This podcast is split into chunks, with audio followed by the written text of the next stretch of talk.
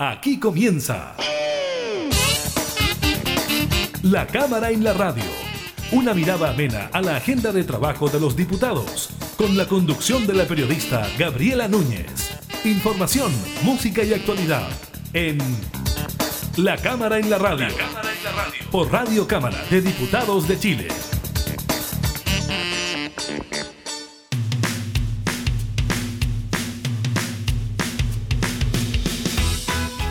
¿Qué tal? ¿Cómo están? Bienvenidas y bienvenidos a una nueva edición de la Cámara en la Radio. Estamos, eh, como siempre, junto a ustedes entregando información legislativa y temas de actualidad. En esta oportunidad estaremos revisando las modificaciones en las que está trabajando el gobierno al plan paso a paso.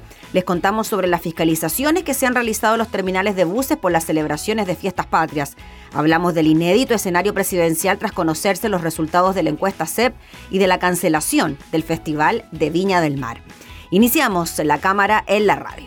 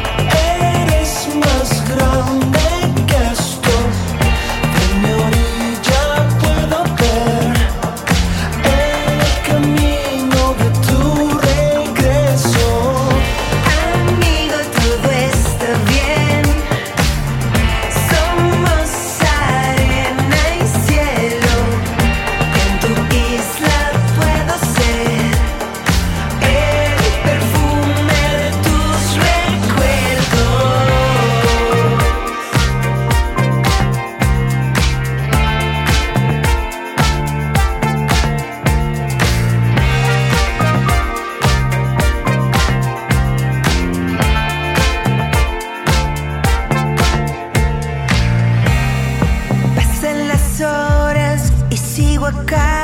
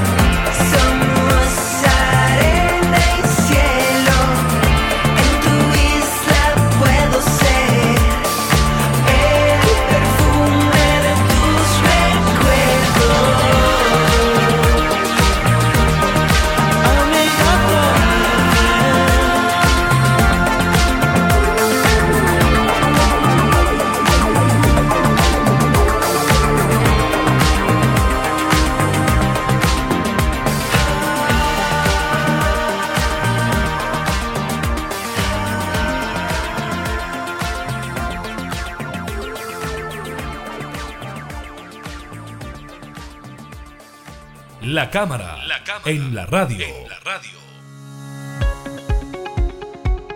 La subsecretaria de Salud Pública, Paula Daza, se refirió en entrevista con Radio Universo acerca del actual estado de la pandemia en el país y al estado de excepción, el cual rige hasta el próximo 30 de septiembre. Al respecto, indicó la autoridad sanitaria que todavía no se ha definido si el estado de excepción se renovará por un nuevo periodo, aunque creen indicó que lo más probable es que no se prorrogue. Hay que recordar eh, que ya el día de ayer el ministro vocero de gobierno Jaime Belolio indicó por su parte que tal como están hoy día las cifras no tendría sentido mantener el estado de excepción. Frente a la situación epidemiológica que estamos viviendo, que igual puede aumentar los casos, si esto no significa que ha acabado la pandemia, pero con una población adulta en que ya estamos con casi el 88% con las dos dosis, vacunando a los jóvenes, tercera edad, vacunando a los niños, obviamente vamos a tener una población mucho más protegida, sostuvo la subsecretaria. En ese aspecto, anunció, se encuentran elaborando un nuevo plan frente al caso de que esta medida no se extienda. Estamos trabajando en un nuevo plan paso a paso que en el caso de que este estado de excepción no se vuelva a renovar y obviamente tener herramientas desde el punto de vista de salud pública para poder restringir algunas actividades. En ese contexto agregó que todavía probablemente vamos a contar con la alerta sanitaria, lo que les permitirá tomar algunas medidas que son herramientas que en caso de que esto empiece a cambiar poder implementarlas, explicó Paula Daza. Actualmente, sostuvo la subsecretaria, el estado de excepción es el que limita la libertad de las personas, como las cuarentenas y transiciones. Por lo tanto, si no se renueva, vamos a tener que tomar las medidas que nos da la alerta sanitaria y por lo tanto agregó probablemente se acabe la fase 1, como la conocemos. En cuanto a qué se viene después de la fase 4, que es la apertura en el plan paso a paso, Daza puntualizó que hace unos meses atrás nos parecía muy lejana la posibilidad de que prácticamente todo nuestro país estuviera en fase 4 y que por lo tanto no habían trabajado en ese horizonte de una fase 5. Sin embargo, ahora con la situación del país, sí están las condiciones para pensar en un paso más. Hoy sí estamos trabajando en ese horizonte para dar mayores libertades, pero probablemente tenemos que esperar qué pasa después del 18 de septiembre, que esperamos que la gente se comporte, que tengamos un 18 seguro, porque igual estamos en pandemia, hay casos y tenemos delta y tenemos enfermos. Sobre esto recordó que hay zonas del país que han registrado un aumento de casos, por lo que hay que estar alerta. Tenemos que entender que hay que pensar en lo bien que estamos, pero todavía tenemos situaciones que son complejas. Arica está en una situación muy compleja hoy día, con más casos. Obviamente todavía lejos de estar en una situación crítica, pero está en una situación compleja. En este punto indica es muy importante que las celebraciones de fiestas patrias sean ojalá siempre al aire libre y mantener el distanciamiento, reunirse con grupos pequeños y ojalá testearse no solo antes, sino también durante y después de las reuniones sociales para así poder mantener las cifras que tenemos actualmente.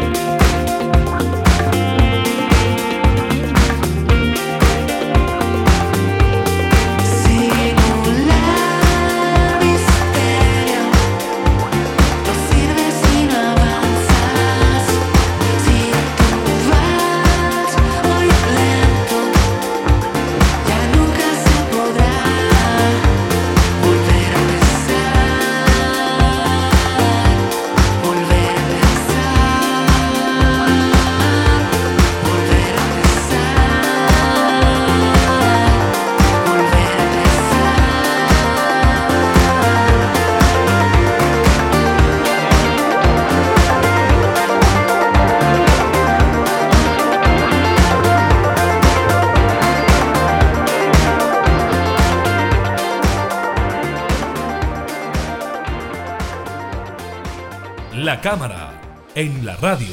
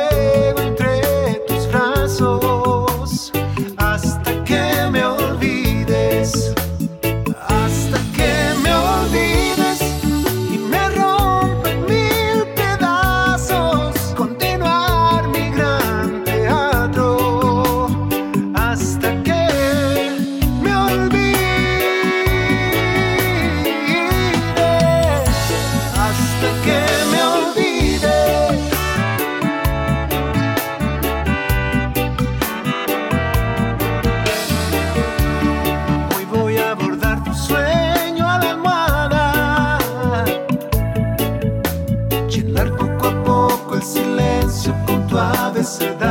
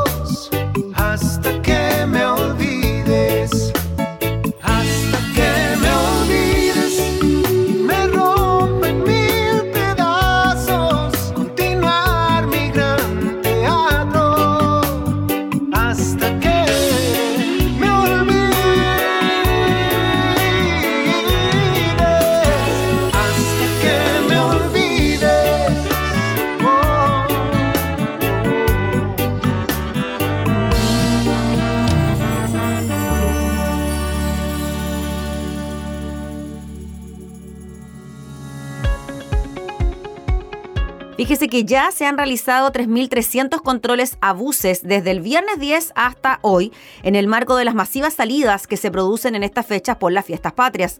Según cifras del Ministerio de Transporte, se han cursado 400 infracciones y dos buses han sido retirados a nivel nacional por no cumplir con las medidas exigidas. En ese contexto, esta mañana el personal de transporte junto a carabineros realizaron fiscalizaciones en el Terminal Sur, ubicado en la comuna de Estación Central, en la previa de lo que serán las festividades. En el lugar, un buen número de personas se aprestaba a salir de la región metropolitana. La jefa del programa de fiscalización del Ministerio de Transportes, Paula Flores, señaló que se espera que salgan unas 800.000 personas desde los terminales. En ese sentido, 390.000 vehículos harán lo propio por las diversas carreteras desde la capital hacia regiones. En el retorno vamos a tener algo más concentrado, por lo tanto, todos aquellos que puedan adelantar o atrasar su regreso, que lo hagan, dijo Flores. De acuerdo a Transportes, en buses interurbanos las infracciones principales detectadas en estos días son por la falta de información de seguridad, parabrisas en mal estado y dispositivos electrónicos en mal estado o sin funcionar. En lo que respecta a buses rurales, sus principales anomalías han sido sistemas de luces, parabrisas y neumáticos. En esa línea, durante el año se han cursado 1.141 citaciones a pasajeros por no utilizar el cinturón de seguridad y desde el 10 de septiembre van 52 citaciones. Asimismo, en el marco de las masivas salidas de vehículos por las diversas rutas en los días festivos, las autoridades implementaron la medida conocida como peaje a Luca en ciertas rutas y horarios para incentivar que las personas puedan adelantar sus viajes y evitar largos atochamientos. Esta medida comenzó a regir el día miércoles en Angostura entre las 2 y las 16 horas para autos camiones en ambos sentidos. Hoy durante la mañana también se registrará pasaje a Luca entre las 7 y el mediodía para autos y camionetas en ambos sentidos. Lo mismo ocurrirá en la ruta 68 en Loprado y Zapata para vehículos livianos entre las 7 y las 12 del día en dirección a la costa. Ya durante este día Viernes en esa ruta, en Loprado y Zapata, se repetirá el pasaje a mil pesos hacia la costa, pero entre las 7 y las 10 de la mañana. En días de mayor tráfico se activará el sistema de pistas 3x1 en algunos peajes. En la ruta 5 Sur, el 3x1 regirá en dirección al sur desde el kilómetro 57 hasta el 70, Bypass Rancagua, entre las 11 y las 22 horas. Lo mismo en dirección hacia el sur desde el kilómetro 85, fin del Bypass Rancagua, hasta el 121, entre las 11 y las 22 horas.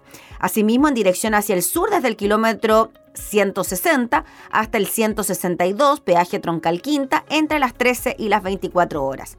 En la ruta 68, el 3x1 regirá el domingo en dirección a Santiago entre el enlace Pudahuel, kilómetro 11,6, y enlace Costanera Norte, kilómetro 9,5, a partir de las 5 a las 23 horas, de las 17 a 23 horas. Eso sí, las autoridades señalan que se aplicará de acuerdo al flujo de vehículos.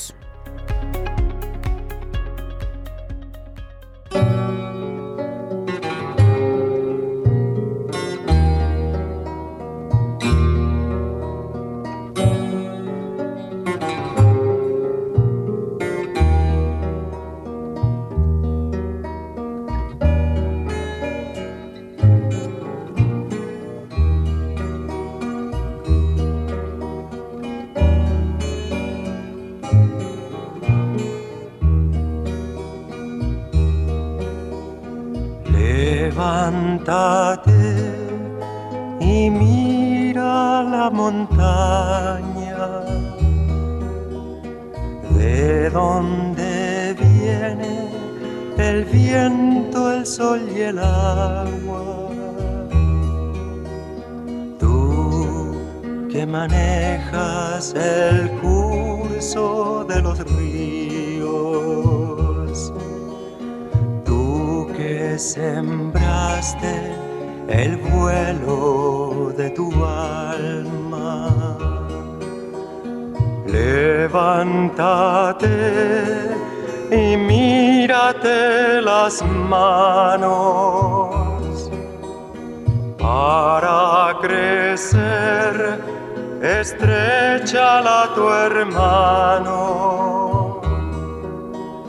Juntos iremos unidos en la sangre. Hoy es el tiempo que puede ser mañana. Líbranos de aquel que nos domina en la miseria. Tráenos tu reino de justicia e igualdad. Sopla como el viento la flor de la quebrada, limpia como el fuego el cañón de mi fusil. Hágase por fin tu voluntad aquí en la tierra. Danos tu fuerza y tu valor al combatir. Sopla como el viento la flor de la quebrada, limpia como el fuego el cañón de mi fusil. Levántate y mírate las manos para crecer, estrechala a tu hermano. Juntos iremos unidos en la sangre, ahora y en la hora de nuestra muerte. Amén. Amén. Amén. La cámara, la cámara en la radio. En la radio.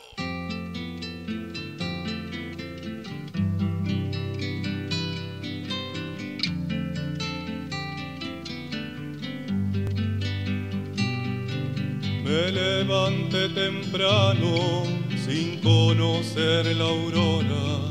¿Te acuerdas de ese día de mentira? Tu vida era tu vida, la mía otra historia. Y el mundo era testigo de los días. Solo quiero cantar presente y poderte decir. Pero muda quedó la palabra y no quiero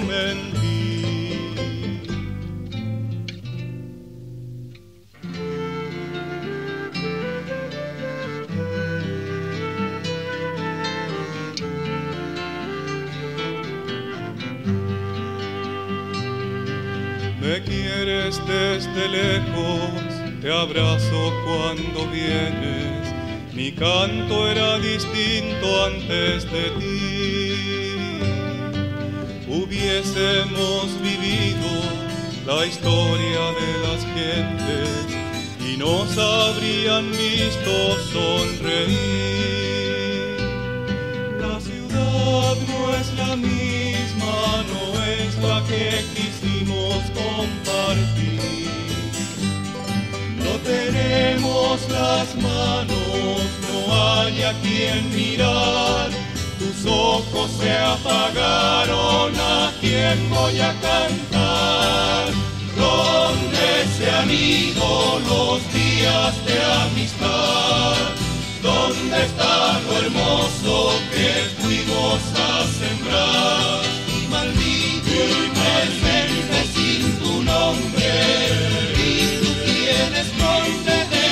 Labios el.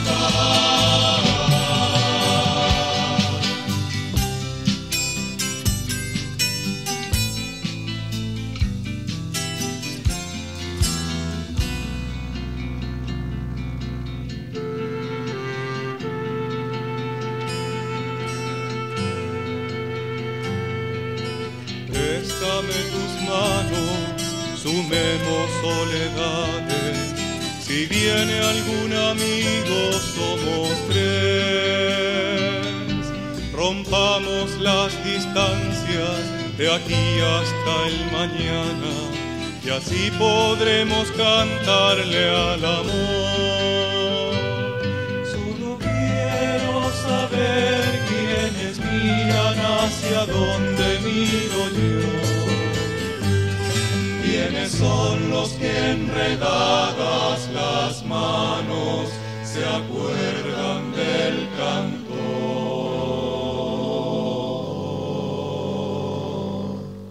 No vacilaremos en tenderle una canción.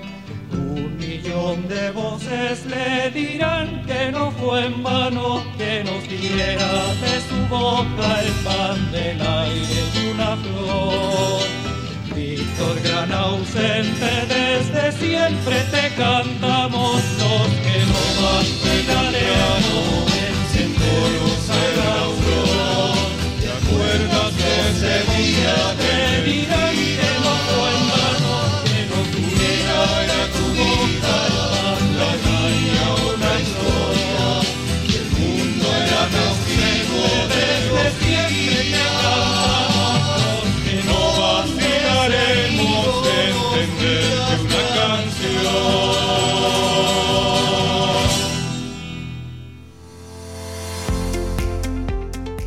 A poco más de dos meses de las elecciones presidenciales de noviembre, un 50% de las personas no tiene aún definido su candidato, según arrojó la última encuesta del Centro de Estudios Públicos CEP, cifra que sin duda pone presión a los distintos abanderados, quienes deberán hacer su mayor esfuerzo para lograr convencer al electorado de que su opción es la mejor. El resultado que sumado a un 10% que se inclinó por otras respuestas y las menciones de figuras como Daniel Jaude con un 3% y Pamela Giles con un 2% que no estarán en la papeleta de votación, sube a un 65% el número de chilenos a los que no les convence ninguno de los postulantes a la moneda mientras que quienes lideran los sondeos alcanzaron cifras menores de adhesión, como es el caso de los abanderados de Apruebo Dignidad, Gabriel Boric con un 13% y de Chile Podemos Más, Sebastián Sichel con un 11%. Un poco más atrás le sigue la carta de la DC, Yasna Proboste, con un 6%, el presidenciable del Partido Republicano, José Antonio Caz, con un 3%, y el candidato del Partido de la Gente, Franco Parisi, con un 2%. Aunque se advirtió que la encuesta fue hecha antes de la primaria convencional de unidad constituyente, donde triunfó finalmente la senadora Proboste está mucho más líquido quien le gustaría que fuera su presidente y por tanto asociado a eso, por quienes van a votar, está mucho más abierto que para la elección anterior sin duda, concluyó la coordinadora del área de opinión pública del CEP, Carmen Lefulón. Según consigna el portal de EMOL, en el mundo político coinciden en que los meses de campaña que restan serán claves para captar nuevos votantes y surge el interrogante sobre cuáles son las mejores estrategias para llegar a las personas entre tantos indecisos, elementos que deberán tomar en cuenta los distintos comandos de los presidenciables. En ese contexto, el académico de la Universidad de Talca, Mauricio Morales, comentó al portal de EMOL que lo primero para los candidatos es iniciar de manera más agresiva sus respectivas campañas electorales y evitar temas que son irrelevantes para la ciudadanía, como discutir por los títulos de una persona o por si uno es padre y el otro no. Los candidatos debiesen expresar desde ya posturas muy claras como, por ejemplo, frente al cuarto retiro, la violencia, las violaciones de los derechos humanos y, por último, generar un programa de gobierno lo más razonable, lo más creíble, lo más responsable y, por sobre todas las cosas, que genere suficiente confianza en los electores. En esa línea, el coordinador Ayú de campaña presidencial de Proboste, Marcelo Mena, cree que la gente ha tomado distancia de los candidatos porque las propuestas que están sobre la mesa en los diálogos públicos no dicen relación con las preocupaciones que hemos visto en la misma encuesta. La discusión pública se ha tornado sobre la contingencia y más bien de los atributos personales de los candidatos, si tienen hijos o título. Lo que a la gente le interesa son sus preocupaciones y que lamentablemente hoy no se está poniendo al centro de la discusión pública y por eso yo creo que hay una gran cantidad de indecisos. Mena aseguró que la senadora de C se está desplegando y abordando los distintos temas que importan a la ciudadanía y a la vez indicó que esperamos desplegar nuestro contenido programático estas próximas semanas, pero lo que está claro es que esta elección recién comienza y el debate presidencial en que esperemos todos participen sea una instancia de poder levantar estos contenidos programáticos a la ciudadanía de manera más amplia.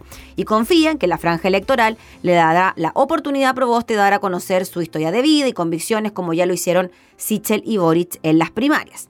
Quien también apuesta al despliegue y a los debates es Kass, quien de visita en Puerto Montt insistió que las personas están esperando definiciones, planteamientos, propuestas claras que se van a ir dando los debates presidenciales a los cuales asistan todos los candidatos, incluso los debates a los que hemos invitado que son regionales y temáticos. El postulante del Partido Republicano además aludió a un desfase en el tiempo en el sondeo, pues fue tomada cuando no estaban todavía los candidatos, incluso algunos no aparecen en la muestra y eso a mi juicio dijo ha ido cambiando. Pero además, el coordinador de la campaña de Sichel, Pedro Brown, puso hincapié en el hecho de que el sondeo hizo una pregunta abierta y no cerrada sobre las preferencias presidenciales, pese a que ya se conocen los candidatos definitivos. Eso ocurre siempre cuando es una pregunta abierta, es cosa de mirar cualquier encuesta, incluso la CEP, cuando hace preguntas abiertas que los porcentajes siempre son bajos. A su juicio, aquí es donde está el gran debate, si los chilenos quieren una refundación o quieren reformas en orden, en paz, en libertad y en democracia. Creo que lo segundo es a lo que se inclina la inmensa mayoría de los eh, chilenos y es a lo que se inclina Sebastián Sichel. Un análisis distinto es el diputado de RD, Giorgio Jackson, de la candidatura de Boric, quien afirmó eh, que todas las encuestas son una foto que hay que observar, siempre mirar, pero en la candidatura de Gabriel Boric no porque vayamos punteando y arriba en la intención de votos, vamos a guiarnos por las encuestas. Por eso la recibimos con tranquilidad y es en este porcentaje de indecisos e indecisas es precisamente donde la campaña tiene que poner el ojo.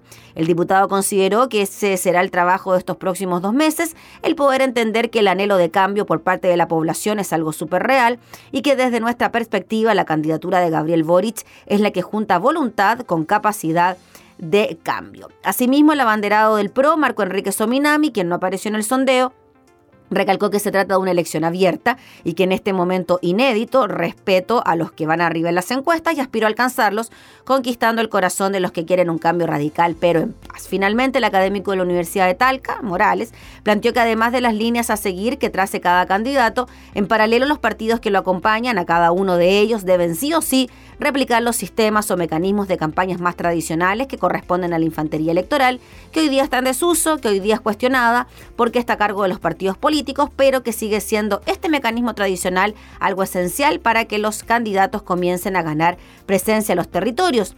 Morales explicó que para eso son claves concejales, alcaldes, consejeros regionales, candidatos a diputados, candidatos a senadores, gobernadores, es decir, los candidatos deben formar sus equipos territoriales de campaña con representantes que actualmente tienen de manera esos territorios y que queden suficientemente cubiertos al momento de iniciar su campaña presidencial. Finalmente, y sobre este mismo tema, contarles que a través de un sorteo en sus oficinas, el CERVEL sortió este jueves el orden de precedencia que tendrán las candidaturas en la cédula electoral de la elección de noviembre próximo. De esta forma, la papeleta de votación será encabezada por el abanderado de Apruebo Dignidad, Gabriel Boric, a quien le tocó el número uno. Tras él aparecerá en la segunda posición la carta del Partido Republicano, José Antonio Cast. Luego viene la carta de la DC, Yasna Probosta, quien se le asignó el número 3 en la cédula electoral, seguida del candidato de Chile Podemos Más, Sebastián Sichel, con el número 4. En quinto lugar está el postulante de Unión Patriótica, Eduardo Artés, y el número 6 en la papeleta lo ocupará el candidato del PRO, Marco Enrique Sominami. En la última posición y con el número 7 figurará la carta del Partido de la Gente, Franco Parisi.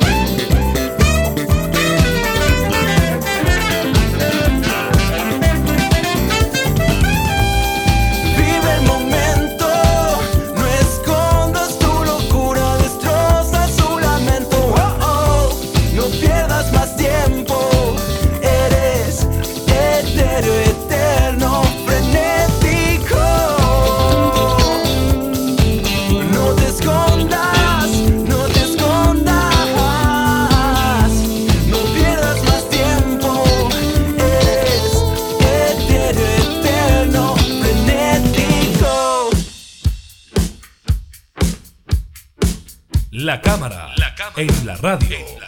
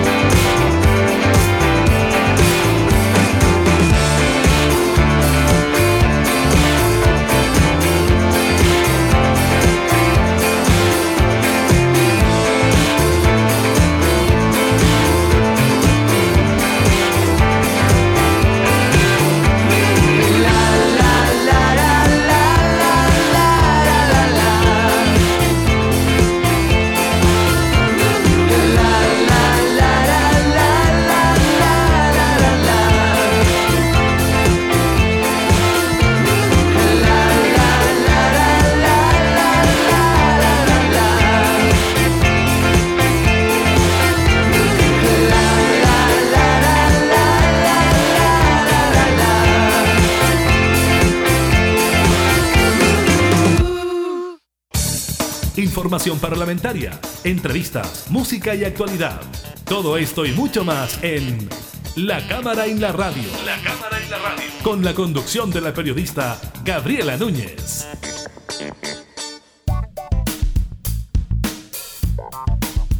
Viña no tendrá festival por segundo año consecutivo, así se resolvió en una reunión del Consejo Municipal de la Ciudad Jardín, donde se votó que el espectáculo no se organizará en su edición de 2022 debido a las condiciones sanitarias que sigue imponiendo el COVID-19 con aforos reducidos y la incertidumbre ante la real posibilidad de que puedan venir artistas foráneos y sus equipos en el verano próximo.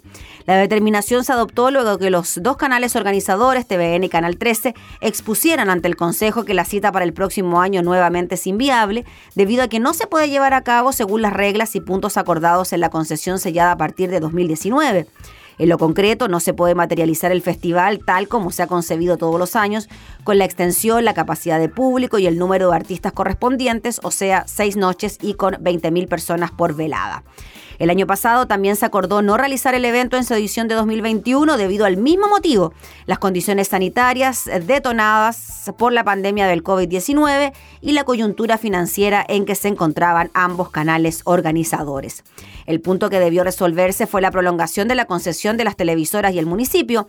En un principio se extendía por cuatro años e iba de 2019 a 2022. Con la suspensión del año pasado se movió hasta 2023. Ahora TVN, Canal 3 y la municipalidad acordaron renovar el trato hasta 2024 cumpliendo los cuatro años establecidos. Ambas firmas también se comprometieron a realizar actividades y emisiones que promuevan el turismo en la ciudad durante febrero próximo. En el encuentro los concejales también apelaron a que la instancia se cancelara, pero pidieron a cambio que se publicitara las bondades turísticas de la ciudad y no se perdiera el foco estival que cada año estimula fuertemente durante esta etapa el comercio en el lugar. Ambas partes también aseguraron que no se deseaba judicializar esta instancia ni llevar a tribunales el vacío que deja la no realización del espectáculo. El objetivo es no dañar la marca ni precipitar un conflicto que puede perjudicar la historia y tradición del evento a nivel internacional. Esta decisión conjunta obedece al impedimento que provocan las condiciones sanitarias actuales derivadas de la pandemia que imposibilitan la realización de un evento masivo de estas características bajo los términos que establece la actual concesión adjudicada. Informaron las dos señales en un comunicado confirmando que seguirán organizando las versiones 2023 y 2024.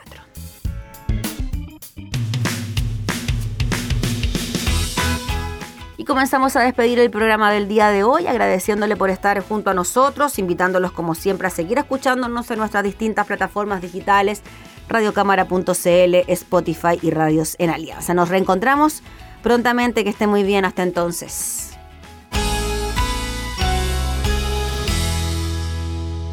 Hemos presentado La Cámara y la Radio una mirada amena a la agenda de trabajo de los diputados. La Cámara en la Radio, con la conducción de la periodista Gabriela Núñez. Información, música y actualidad en Radio Cámara de Diputados de Chile. Acercando las leyes.